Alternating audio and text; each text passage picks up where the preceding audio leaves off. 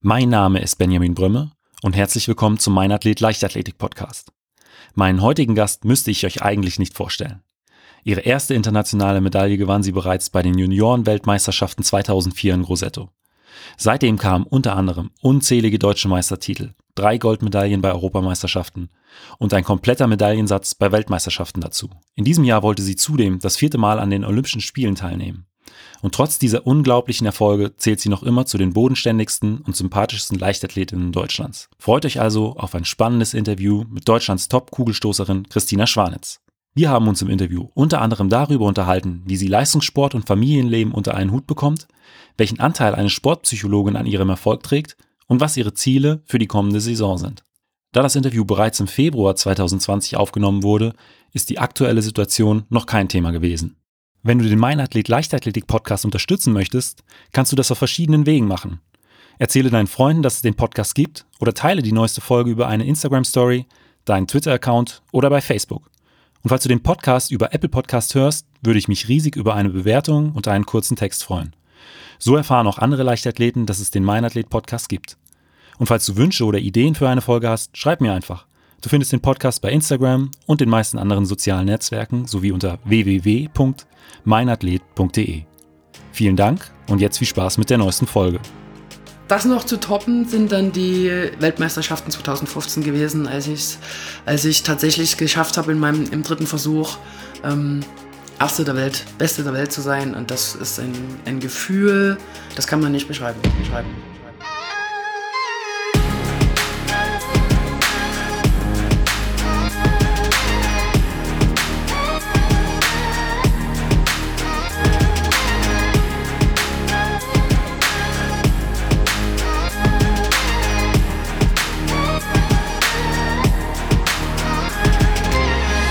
Leichtathletik-Podcast aus Frankfurt am Main. Herzlich willkommen, Christina. Hallo. Äh, meine erste Frage ist ganz häufig, wie bist du eigentlich zur Leichtathletik gekommen? Ja, durch äh, ganz viel Zufall, Glück und wahrscheinlich Bestimmung. Wir hatten Schulsport. Ich bin ja erst spät zur Leichtathletik gekommen, also erst mit 14, 15. Hatten Schulsport und da ging dann das Thema Leichtathletik eben auch los. Und äh, da unter anderem eben auch Kugelstoßen. Hab da ja, deutlich weiter gestoßen als die Jungs bin dann zu einer Stadioneröffnung gekommen, weil mein Sportlehrer damals noch ein Aufmerksamer war und eben auch nach den Jugendlichen und Kindern geguckt hat, die eben Talent zu scheinen, äh, zu haben scheinen. Ähm, hat mich da zu einer Stadioneröffnung geschickt und da habe ich dann mit fast fünf Meter Vorsprung gewonnen. Und dann hatte, wie gesagt, ging dann das Glück weiter, dass mich ein Trainer angesprochen hatte und sagte, Mensch, kannst du dir nicht vorstellen, zwei, dreimal die Woche? Ja, und seitdem mache ich das. also dieser erste Wettkampf in der Schule war so ein äh, Aha-Moment für, für viele. Also nicht nur für dich, sondern auch für deine Lehrer. es hingen ziemlich viele dran, die dann so, wow, wo kam das denn jetzt her? Und das, also warst du dann auch äh, von vorne, also von Anfang an direkt beim, beim Kugelstoßen? Ja, genau. Also ich hatte Kugel und Diskus. Und ähm, dann hatte ich zwischendurch, hatte ein Trainer mal die Meinung, dass ich laufen sollte. Das habe ich dann ziemlich schnell beendet, seine Meinung weil ich bin nicht fürs Laufen, bin zu schwer fürs Laufen. Das macht einfach keinen Sinn. Und ähm, wie gesagt, das macht mir am meisten Spaß. Und Diskus hat so, das war einfach nur just for fun, einfach weil das Ding halt fliegt. Und Kugel ist das, womit ich mich noch immer sehr wohl fühle. Du hast auch vor äh, kurzem in einem Interview gesagt, dass äh, ja, du nach zwei Jahrzehnten im Leistungssport äh, das Kugelstoßen immer noch liebst. Was macht für dich den Reiz an dieser Disziplin aus? Na, grundsätzlich ist es der Reiz, die Mischung aus Kraft, Geschwindigkeit und Technik auf einen Punkt zu bekommen im Ring und dann eben das Ding so weit wie möglich zu pfeffern, am besten weiter als die anderen. Ähm, und das Schöne ist halt einfach, wenn man das so lange macht, hat man halt schon so ein Gefühl. Ich war jetzt gerade mit dem Training, also bin jetzt aus, der, aus dem Reha-Sport sozusagen raus, steigere mich jetzt gerade ins normalen Trainingsalltag und habe jetzt so die ersten Vorübungen vom Kugelstoßen und das macht sofort wieder Spaß und das Gefühl ist auch sofort da, obwohl ich jetzt über vier Monate die Kugel nicht in der Hand hatte. Und das sind halt einfach so Sachen, wenn was Spaß macht, dann geht's eh leichter von der Hand. Also es ist mittlerweile auch, glaube ich, so ein, äh, ein, Teil von deiner Persönlichkeit nach so vielen Jahren. Ja, doch, würde ich schon sagen, ja. Ähm, bei wem trainierst du heute? Ich bin jetzt äh, seit über zehn Jahren schon beim Sven Lang, beim Bundestrainer der Kugelstoßerinnen und Kugelstoßer. Und ähm, ja, wie gesagt, bin vor über zehn Jahren nach Chemnitz wieder zurückgekommen. Und seitdem sind wir ein Team. Und trainierst du hier alleine mit ihm oder in einer Gruppe? Nee, nee, wir sind in einer Trainingsgruppe. Also wir haben, ähm, jetzt muss ich überlegen, wir sind vier Kugelstoßer und Stoßerinnen und noch ein Diskuswerfer mit dazu und dann ab und an die jüngeren Sportler, die aus der äh, U23, U20 und U18er Bereiche, die kommen dann ab und zu mal mit vorbeigeschnickt.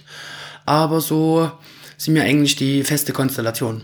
Und wie sieht so dein grundsätzlicher Trainingsaufbau aus? Also wie viele Trainingseinheiten machst du in der Woche und wo, wo setzt ihr die Schwerpunkte? Also unter normalen Umständen bin ich so zwischen neun und elf Einheiten die Woche. Also jeden Tag zweimal bis zum Wochenende durch. Und ähm, ja, Schwerpunkte sind natürlich das Kugelstoßen. Es kommt immer darauf an, in welcher Jahreszeit mir jetzt. Jetzt im Moment habe ich die Kugel noch nicht in der Hand. Ist aber einfach der Gedankengang dahinter, wenn man sich nach was sehnt, und die Vorfreude immer weiter wächst, wie jetzt äh, bei Kindern Weihnachten oder der Nikolaus oder so, so ist das ja bei uns beim Sport genauso. Und wenn man dann das Gerät endlich mal wieder in die Hand nehmen kann, dann ist man noch motivierter und freut sich noch mehr darauf und arbeitet auch ganz anders darauf hin, zu sagen, okay, das ist Tag X, bis dahin darf ich noch nicht und dann. Ne? Und äh, natürlich dann im Kraftraum, das ist so meine zweite Stärke. Also es hat mal eine andere Sportlerin gesagt, dass ich wohl als Kind mal in den Zaubertopf von, Zaubertopf von Asterix und Obelix gefallen wäre, da mir Kraftaufbau jetzt nicht so schwer fällt im Verhältnis zu anderen Frauen. Was äh, für Übungen machst du im, im Krafttraining vorrangig? Naja, Bankdrücken, Kreuzheben, eigentlich so, das sind so Umsetzen, das sind so die Hauptkraftübungen, die zählen. Da kommt noch ein bisschen Nackendrücken, Nackenstoßen. Ja. Je nachdem, welche Jahreszeit wir eben auch sind, muss ich einen großen Umfang machen oder einen kleinen Umfang. Und hast du da so Maximalwerte äh, jetzt äh, spontan im Kopf, was du beim Kreuzheben oder beim, beim, beim also, Bankdrücken also, machst? Ja, also Bankdrücken ist schon ein bisschen länger her. Da habe ich mal die 5x5er Serie mit 165 Kilo und Beine oben, ohne Kissen. Und im Kreuzheben bin ich in der Vierer-Serie bei 210 Kilo. Wahnsinn. Und das auch ähm, mit, mit Riemchen? Ja, mit, ja, mit Riemchen. Ja. Also das schaffen meine Hände dann nicht mehr zu halten. Wahnsinn. Aber ähm, ich glaube, so die Anzahl ist schon für eine Frau ziemlich stark. Das, das ist schon beeindruckend. Und das habe ich jetzt nicht nur ein. Das ist das Schöne und das ist auch das, was mir wichtig ist. Das schaffe ich im Bankdrücken leider noch nie wieder. Aber das Kreuzheben schaffe ich jedes Jahr diese Leistung abzurufen. Ist Kniebeugen auch ein Thema oder eher? Na, dafür bin ich, glaube ich, schon zu alt. Okay. also das Problem ist einfach, dass ich in diesen kleinen Winkel einfach nicht mehr reinkomme und meine Knie es da einfach wegschießt. Und äh, da ich ja jetzt nur letztes Jahr auch ziemlich zu rödeln hatte, vor Doha, sechs Wochen davor, war eigentlich die große Frage im Raum, ob ich überhaupt hinfahren kann, weil ich so starke Knieschmerzen hatte. Nach Doha hatte sich das dann erledigt, denn ich wurde dann operiert und äh, hatte halt ein ziemlich großes Geschwür, was aus einer Entzündung entstanden ist. Das hat sich da Im gewuchert, richtig in der Kniekehle. Dadurch konnte ich mein Knie nie mehr anwinkeln und das ist halt fürs Kugelstoßen doof. Das braucht man halt, ne? Ja. Und ähm, Kniebeugen ist da jetzt im Moment vom Winkel her und von der Ansteuerung her, ich bin froh, dass ich erstmal wieder in die Hocke gehen kann, schmerzfrei. Also kannst du das mit den anderen äh, Kraftübungen einfach kompens genau, kompensieren? Richtig. Ähm, nutzt ihr im Training auch technisches Equipment, äh, sprich äh, Videoaufzeichnungen mit, mit Dartfisch zur Analyse für bestimmte Winkel oder äh, technische, äh, jetzt nicht vielleicht Fehler oder, aber technische Bereiche, wo man vielleicht hier und da nochmal was rausholen kann? Oder ist das rein das Auge des Trainers? Also grundsätzlich nimmt der Trainer sein Handy zur Hand nimmt da den ein oder anderen Stoß aus, auf, um auch uns einfach zu visualisieren. Weil das eine ist ja, wie es sich anfühlt, das andere, wie es aussieht.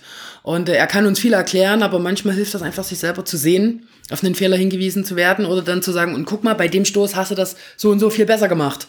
Um einfach dieses Sehen und Fühlen, Erinnern, das ist ja das, was der Mensch eigentlich am besten kann, sehen, durch Sehen lernen. Ja.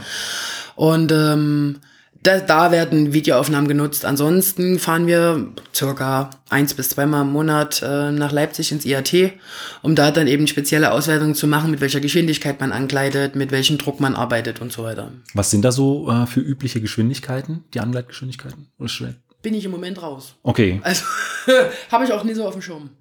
Kommen wir zu einem anderen Thema. Äh, du bist ja im Juli 2017 Mama von Zwillingen geworden. Mhm. Ähm, wie hast du es geschafft, nach der Geburt, Geburt so schnell wieder äh, auf dieses Leistungsniveau zu kommen? Wahrscheinlich, weil ich zu Hause raus wollte. also ich muss schon sagen, also die ersten anderthalb Jahre sind nicht so schön. Das ist sehr viel Disziplin, sehr viel Koordination ähm, Organisation, viele Freunde, unsere Familien wohnen leider zwischen 300 und 600 Kilometer entfernt. Also da ist niemand, der uns mal schnell irgendwie helfen kann. Dafür haben wir viele Freunde hier, die dann mal einspringen, wenn ich jetzt abends noch mal ins Training muss, weil ich es tagsüber einfach nicht geschafft habe und die Krümmeln irgendwas haben. Ähm, ja, und es war tatsächlich so, dass ähm, ich noch eine Rechnung offen habe mit den Olympischen Spielen. Das sind jetzt dieses Jahr meine vierten. Und ich, das ist der einzige, ich sage jetzt mal, das einzigste Sportfest, wo ich noch keine Medaille mit nach Hause genommen ja. habe. Und das war so der Antrieb, dass ich gesagt habe, ich liebe meine Kinder, ich möchte es auch nicht mehr hergeben. Was man alles dadurch lernt, was man so im Alltag gar nicht lernen kann, das ist faszinierend, großartig und erschreckend. Also es hat alles, was Kinder so mit sich bringen, aber ähm, der Wunsch ist einfach noch größer. Und äh, da hast du gesagt, okay, das äh, da Deswegen fange ich nochmal an, genau. Ähm, und wie war es da anfangs äh, in, ins Training einzusteigen? Also ähm, hat dann dein, dein Mann viel übernommen? Ähm, du hast auch gesagt, Freunde von euch äh, also haben, sind, haben, euch äh, stark unterstützt. Wir sind ziemlich hardcore unterwegs. Also mein Mann und ich, wir haben unsere Kinder schon mit einem halben Jahr in die Krippe gegeben. Ich weiß, ich bin eine Rappenmutter und eine ganz schlechte und ich musste mir auch anhören, dass ich meine Kinder weggebe wegen meinem Hobby und alles Mögliche. Also es gibt auch solche Idioten ich verdiene halt mit meinem Hobby mein Geld. Ich glaube auch als Mutter ist es äh, egal, wie man es macht. Es ist ähm, egal, richtig, genau. Es ist immer verkehrt. Ja. Und ähm, wir hatten einen Sonderantrag in Sachsen stellen können. Der wurde Gott sei Dank genehmigt durch diesen Ausnahmezustand des Leistungssports.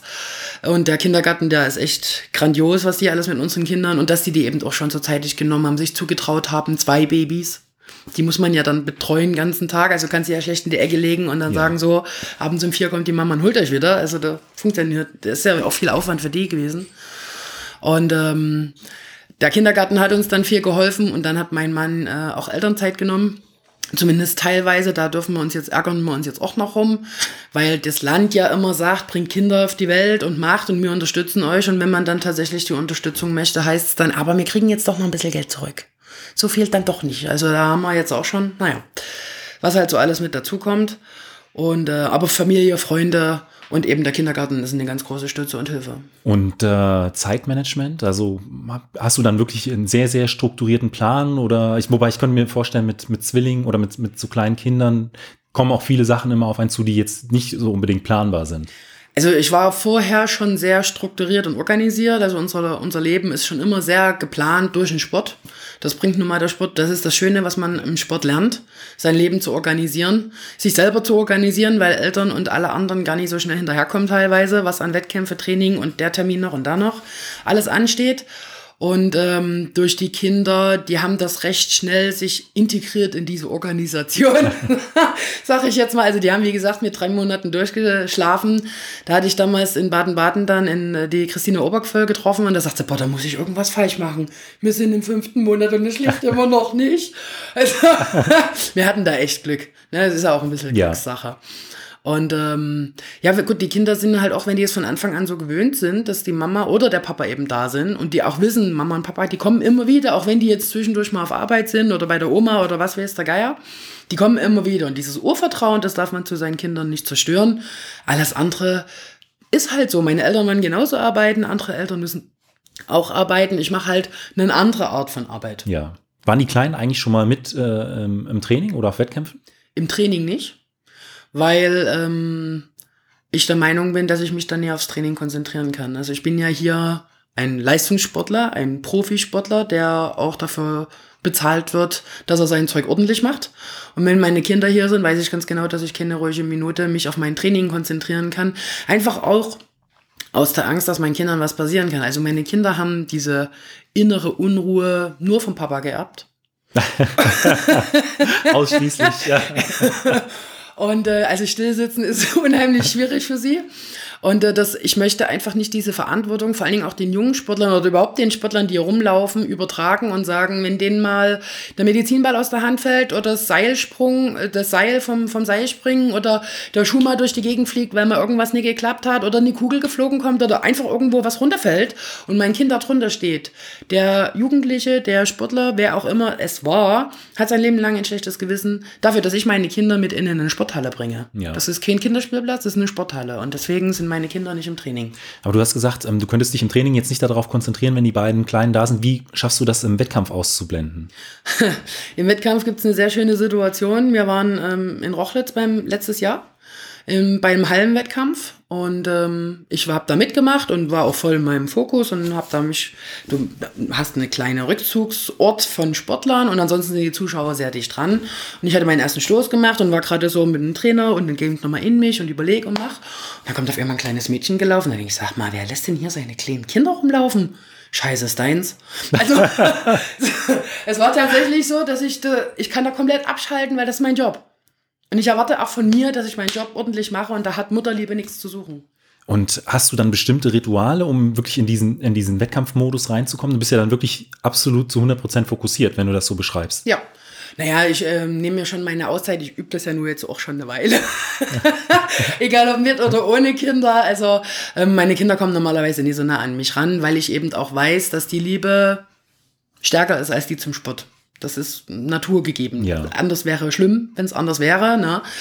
Ähm, und äh, ansonsten, ich ziehe mich dann einfach immer zurück und mache meinen Ablauf, wie ich ihn immer vor Wettkämpfen mache, schon seit über zehn Jahren. Wie sieht der so aus?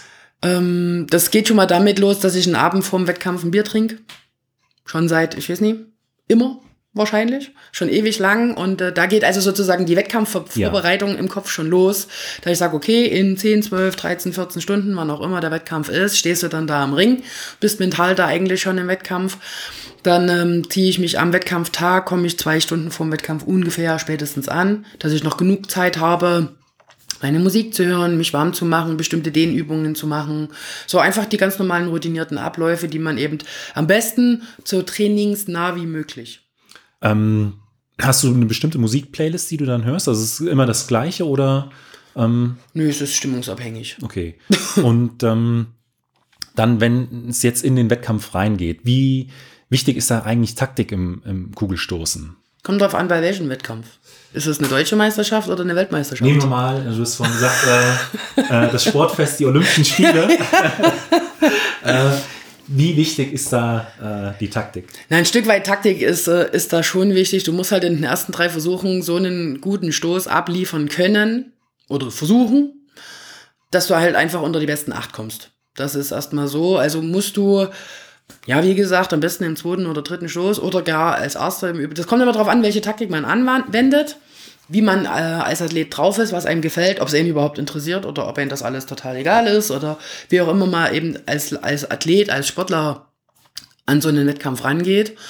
Und ähm, ja, und dann zählt eigentlich bloß noch Gib Gummi, muss besser sein als die anderen. Das ist eigentlich, es kommt immer drauf, wie gesagt, das sind unterschiedliche Wettkampftypen. Bei mir ist es so, mich, mir ist das eigentlich total egal, was die anderen machen. Bist, also du guckst dir gar nicht die anderen. Die ich, ich gucke mir das schon an, ja. weil mich das einfach, ich brauche sozusagen den Wettkampf. Also für mich ja. ist tatsächlich, ich habe mit den Leuten privat teilweise sogar Kontakt, aber für mich ist das ein Wettkampf und wenn ich in den Ring reingehe, dann will ich wissen, wie weit ich weiter stoßen muss als die anderen. Ja. Das klingt zwar doof, aber das ist ja mein Ziel. Ich, mein Ziel ist ja nicht, die Kugel schön in die Mitte von des, den Sektor irgendwo hinzulegen, sondern die soll ja weiterfliegen als die als von anderen. Die anderen. Und wir üben das ja nur so oft, dass tatsächlich mein Mann und ich, wenn wir Wettkämpfe angucken, wo ich eben nicht mitmache oder die Männer stoßen, dass wir uns um circa 10 Zentimeter verschätzen.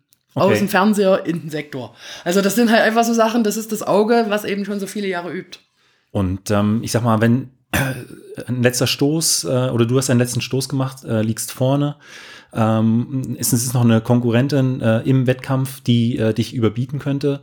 Wie, ich stelle mir das unheimlich äh, nervenzehrend vor. Es ist spannend. Ja, weil ich sag mal, bei einem, äh, bei, bei einem 100-Meter-Sprint im Finale, da starten alle gleichzeitig und äh, da gibt's diese Wartezeit nicht. Ja. Deswegen ähm, aus Werferperspektive stelle ich mir das immer sehr, sehr schwierig vor. Bist du dann äh, Bleibst du dann trotzdem cool oder? Na ähm, gut, wenn ich meinen letzten Versuch gemacht habe, kann ich ja nun nichts mehr ändern. Ja. Also ich muss ja einfach hinnehmen, wer auch immer was dafür vorgesehen hat, dass wir es eben, dass es so passiert. In Doha war es ja genauso. Ich meine, ein Stückchen Glück gehört schon mit dazu. Ja.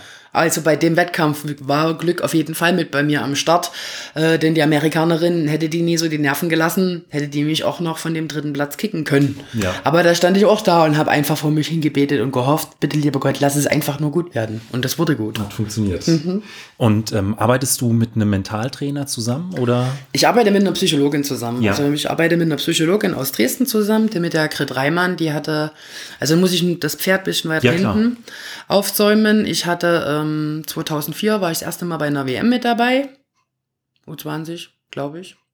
In Grosseto. Und das war alles holter die Polter. Mein alter Trainer war da auch nicht ganz so, also so Feinfühligkeit war nicht so seine Stärke. Und ähm, ich bin zur WM gefahren, bin nach Hause gekommen und hatte den nächsten Tag Prüfung. Hab natürlich verschlafen. So der Worst Case ist komplett Ja. eingetreten, was man so haben muss. Also ich hatte keine Siegerehrung. Ich habe meine erste Medaille sozusagen per Post dann bekommen. Bin nach Hause gefahren, habe verschlafen und stand fünf Minuten vor der Prüfung, vor Prüfungsbeginn im Schulgebäude.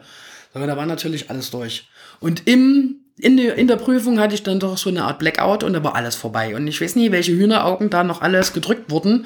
Dass ich, ich weiß auch nie, wie ich durch die Prüfung gekommen bin. Erstens mal ist schon Gott sei Dank lange her.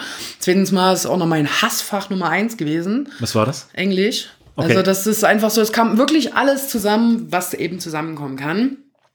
Und das Kuriose dabei war, ähm, immer wenn ich jetzt im Sport ähm, in eine Prüfungssituation, also einen Wettkampf gekommen bin, habe ich wieder so einen Blackout gehabt. Und im Training lief das, der Kugel, die flog 19 Meter, überhaupt gar kein Stress, und im Wettkampf 17 Meter. Mein Trainer stand dann irgendwann da und sagte, ich weiß nicht mehr, was ich mit dir machen soll, ich kann dir nicht mehr helfen. Das ist, geh mal zum Psychologen, ansonsten war's das mit deiner Karriere, weil ich weiß es nicht, was du hast. Und genau diese Grit hatte das dann rausgefunden, dass ich eben immer in viele Leute, die, ich werde ja auch angesprochen, warum guckst du immer so ernst im Wettkampf?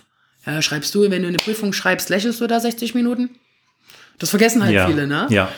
Und ähm, ich bin dann zu ihr hin, ich sage, ich habe ein Problem, ich weiß aber nicht welches. Und da sagt sie, alles klar, find mal raus. Und nach drei Sitzungen hat sie das tatsächlich rausgefunden. Und danach war es weg.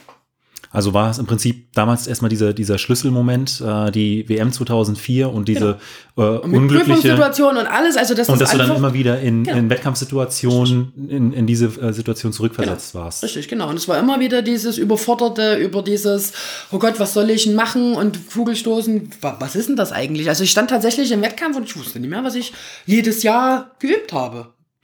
Und hast du dann, äh, ich sag mal, so ein paar, paar Hilfsmittel an die Hand bekommen, um dann in, in so stressigen Wettkampfsituationen nicht äh, wieder in dieses Muster reinzufallen? Die Katharina Heinig, die Marathonläuferin, äh, Katharina Steinruck heute, ähm, hat in einem Interview gesagt, dass sie im Prinzip äh, ein Mantra immer vor sich her spricht in, äh, in Situationen, in Marathonläufen, wo es mal schwierig wird, um nicht in, ja, vom Kopf her äh, schwach zu Fest werden. werden. Ja, ja, genau. Nö. Okay, Also es ist, klare es ist, Antwort. es ist tatsächlich so, sie hatte damals das Problem erkannt, hat es behoben und seitdem ist es weg. Also einfach, weil es dir bewusst geworden ist, dass das mit dieser Na, Sie hat das Situation... über eine Art Hypnose weggemacht. Okay. Also interessant. Mhm. Und zudem ist es, wie gesagt, das Problem gibt es nicht mehr. Und deswegen muss ich mich auch nicht davor schützen. Nochmal ein kurzer Sprung. Äh, was sind deine, deine Ziele für diese und äh, die kommenden Saisons? Das ist mutig. Ja. Kommende Saisons. Nee, also dieses Ziel äh, dieses Jahr ist natürlich ähm, die Olympischen Spiele in Tokio. Das ist das große Ziel. Das war das Ziel schon 2017 am 6. Juli, so ungefähr. Ähm, und da möchte ich gerne mit den großen Traum erfüllen und eine Medaille mit nach Hause nehmen. Das ist das, das habe ich noch nicht geschafft. ja, und dann müssen wir einfach mal gucken, wenn Tokio gut läuft, wäre ich verrückt, wenn ich aufhöre. Ich meine, ich mache das zwar schon sehr lange, aber ähm, das wäre, also da müsste ich mir selber mich wahrscheinlich ohrfeigen. Wenn Tokio nicht so gut läuft, muss ich einfach gucken, indem ich eben sage, okay, ich fange nochmal an, um es einfach wieder gut zu machen und mich dann beim Publikum für die, für dieses trotzdem zustehen zu mir und äh, mich anfeuern und unterstützen, einfach um mich da zu bedanken. Oder ob ich dann sage, nee, komm, jetzt ist gut, jetzt ist der Körper soweit und die Seele auch, das gut ist. Das muss ich einfach jetzt so von Okay. diesem Jahr abhängig machen. Und ähm, was sind deine Ziele für deine Karriere nach der sportlichen Karriere? Stichpunkt ist- Kindergarten. Da hatte ich was in einem ja, gelesen. Ja, naja, ich bin mir noch nicht so ganz schlüssig. Ähm, ich bin jetzt, mache jetzt insgesamt ein Jahr Pause von meinem Studium. Also weil ich ja so viel Freizeit habe als Leistungssportler und Zwillingsmama, habe ich ja auch noch das Studieren angefangen. es darf einem ja nicht langweilig werden. nein, nein, also man sollte nicht zur Ruhe kommen. Wer rastet, der rostet. Ja. Ne? Und ich äh, studiere soziale Arbeit und Pädagogik. Und mein Fahrplan war, äh, einen Kindergarten zu eröffnen, der Sport und Knicke anbietet. Also Knicke im Sinne von Erziehung und Benehmen. Okay. Und ähm, mal sehen, ob dieser Fahrplan noch so weiter besteht, ob das am Ende des Studiums immer noch so die Richtung ist, die mir wirklich gefällt, oder ob ich sage, ah, ich bin mit meinen Kindern glücklich, so wie es ist. Und äh, wir sind wahrscheinlich noch nie ganz fertig mit der Familienplanung. Oh, okay. ähm, das müssen wir alles abhängig machen, wie gesagt. Und, äh, aber in die Richtung soll es schon gehen, so in den sozialen Bereich. Also dann ev eventuell einen, einen, eigenen Kindergarten. Ja.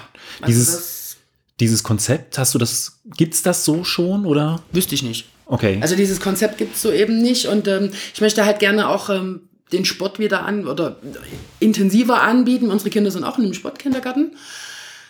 Aber das ist halt, also nicht so, ich war damals auf einer Schule mit sportlichem Profil und ich hatte halt zwei Stunden mehr Sport die Woche.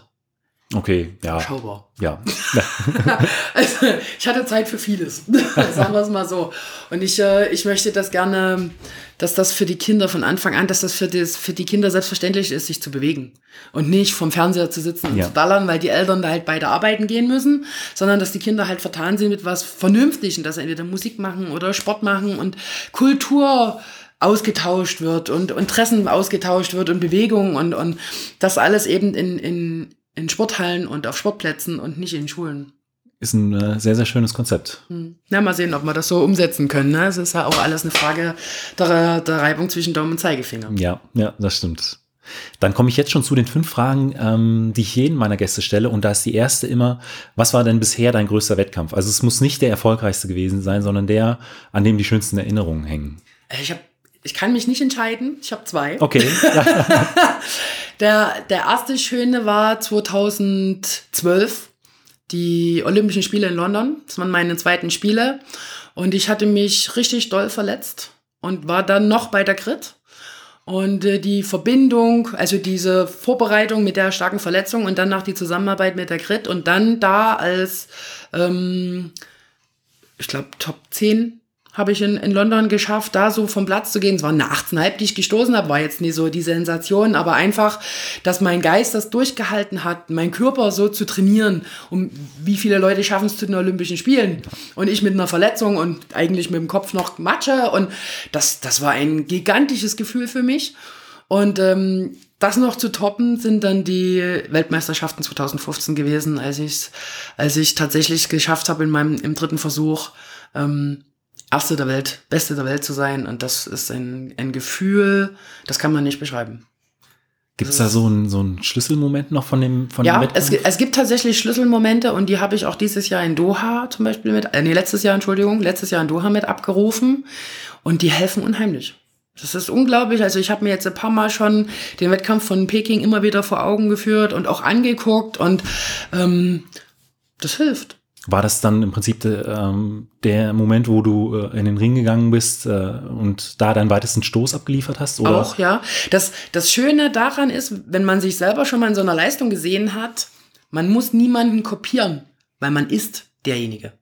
Und das ist viel, viel einfacher. Auch weil man weiß, okay, ich, ich konnte das, das schon mal. Ja, genau. genau. Ich habe das abgerufen, ich konnte es wieder und vielleicht nie die Weite, aber dieses alles drumherum dahin zu trainieren, die Kraft im Kraftraum, die Gewichte, die, die Geschwindigkeit im Sprint, im Sprünge und sowas, das sind ja alles Sachen, die konnte der Körper schon mal. Gut, ich bin älter geworden, habe Kinder bekommen, ist alles nicht mehr so einfach mit der Koordination und Zeug. Aber ähm, man muss niemanden, man, man kann nicht in irgend, man muss nicht in Fußstapfen von jemandem anderen treten, weil das sind die eigenen. Ja. Und das, das macht es so viel leichter. Das ist, das ist so normal. Weil man ist es ja selber. Man, es, gibt, es gab einige, die dann gefragt haben, boah, welches Vorbild hast du denn? Ich sage, es gibt kein Vorbild für mich. Ich bin einfach stolz darauf, was ich bis jetzt schon geleistet habe. Und wenn mir jemand so gesagt hätte, ich werde mal Weltmeister, dann hätte ich einen Vogel gezeigt. Also, ne? Um, zum Sport gehören Allerdings nicht nur, äh, nicht nur Höhen, sondern auch äh, Tiefen. Was war denn der ähm, ja, Wettkampf, an dem du am längsten zu knabbern hattest? Rio. Also die dritten Olympischen Spiele. Weil sich anderthalb Tage vor meinem Wettkampf meine beste Freundin ins Leben genommen hat. Das hatte ich damals nicht groß publik gemacht, weil das ähm, eigentlich nicht dazugehört. Ich war damals einfach überfordert mit der Gesamtsituation und äh, das, ähm, der Sport war mir an dem, es war einfach egal. Es war einfach alles egal. Also der Sport, die Olympischen Spiele, es war einfach alles egal, sondern ich war so mit Trauer überschüttet, weil ich auch vorher nichts geahnt habe, wie das halt so ist, wenn jemand lebensmüde ist, im wahrsten Sinne des Wortes. Und an den Spielen habe ich bestimmt ein halbes Jahr gebraucht, um diesen Wettkampf Revue zu passieren, rauszufinden, warum habe ich das nicht geschafft, mehr in Anführungsstrichen Maschine zu sein und das abzurufen, was ich mein ganzes Jahr trainiert habe, wofür ich dann dort stehe, dass mich das so aus der Bahn geworfen hat, aber das Problem ist halt, aber ist falsch, aber ich bin halt zu viel, ich habe zu viel Herz. Dass ich kann nicht alles abblenden. Ich kann nicht alles. Und wenn ich jetzt nach Tokio fliege und mein Mann würde sich die Hand abhacken und mir zu erzählen, dass mit unseren Kindern irgendwas wäre. Weil er genau weiß, das würde mich so aus der Bahn schmeißen. So, das geht. Und das war eben in Rio genauso mein Problem. Es lief halt einfach so alles drauf hinaus und ähm, das, das war da einer der fürchterlichsten Tage in meinem Leben. Also, Egal ob sportlich oder privat. Auch weil du dann eher, ich weiß nicht, was gezwungenermaßen nur daran teilgenommen hast. Ich habe es also, halt gemacht, weil es auf dem Plan stand. Ja. Natürlich, wenn du dann in dem Wettkampf stehst, willst du natürlich dein Bestmögliches geben. Und ich habe sicherlich auch mein Bestes gegeben, was in der Zeit überhaupt möglich war. Aber wenn man tief traurig ist, also wenn man entweder von jemandem unheimlich verletzt wurde oder irgendwie, dann kannst du keine guten Leistungen abliefern. Definitiv. Das geht nicht. Weil man einfach, weil der Körper mit den Emotionen beschäftigt ist. Und das ist halt, ähm, ich habe halt auch eine große Klappe, weil ich eben auch äh, mich schützen kann, will, muss, wie auch immer. Ähm, bin aber trotzdem ja auch sehr sensibel und das war so, ja, ein fürchterlicher Tag in meinem Leben. Sind dann die Olympischen Spiele in diesem Jahr vielleicht auch so ein Stück weit, ich weiß nicht, wie kann man das am besten beschreiben? Mein Sport. Ja. Also, ne, das, ja. diese Spiele ist jetzt auch einfach um dieses, ähm, dieses ganz Negative, dieses schlechte, traurige wettzumachen und zu sagen, ich gehe jetzt zu einem Ereignis, das vierte Mal. Machen ja du auch nie jetzt so viele Sportler. Definitiv. und äh, ich genieße das. Und ich freue mich unheimlich auf Tokio und ich möchte da gerne mal in so ein Bienenwabenhotel und mich mal in so eine eine kleine Matte mal reinlegen, einfach so, wo ganz viele sagen, boah, wie kannst du nur? Das heißt Bienenwabenhotel? Also das ist, das sind halt ganz viele Fächer, die sind halt nur ein Meter mal ein Meter breit, wow. hoch okay. und dann halt drei Meter in die Tiefe.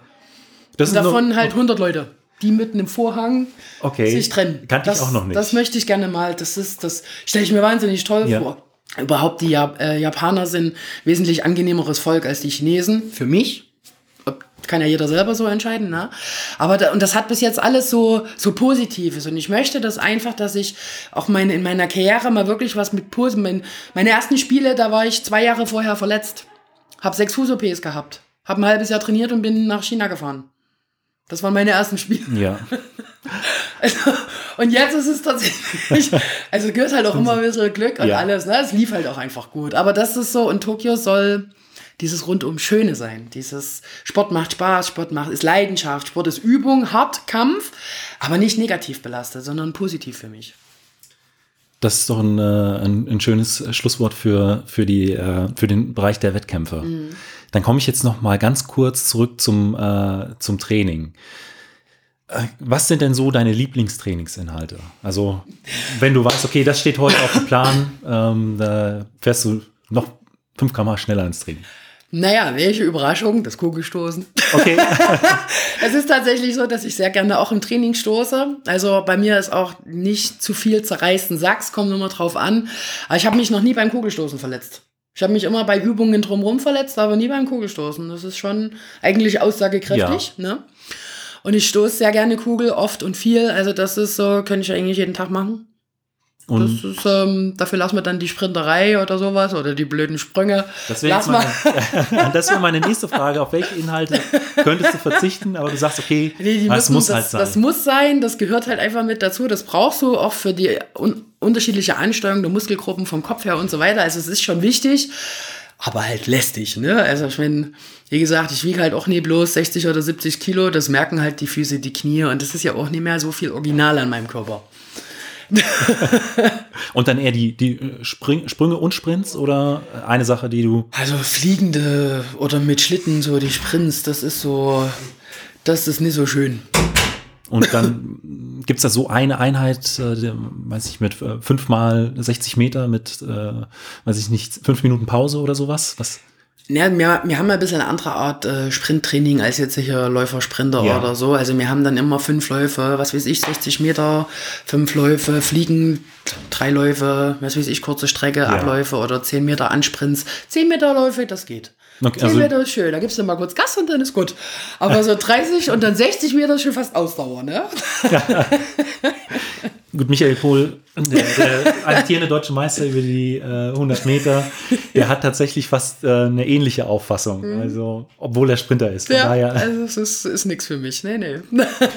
Und ähm, äh, meine letzte Frage ist immer, ähm, was würdest du jungen Athletinnen, Athleten oder deinem jüngeren Ich mitgeben?